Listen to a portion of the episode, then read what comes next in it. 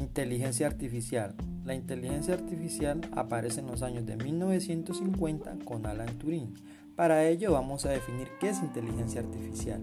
Según Ocaña Fernández, afirma que la inteligencia artificial es el campo científico de la información.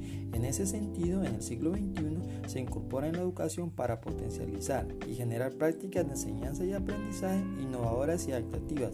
En ese orden de ideas, en la enseñanza y aprendizaje reducen las tareas repetitivas y fomentan la educación personalizada.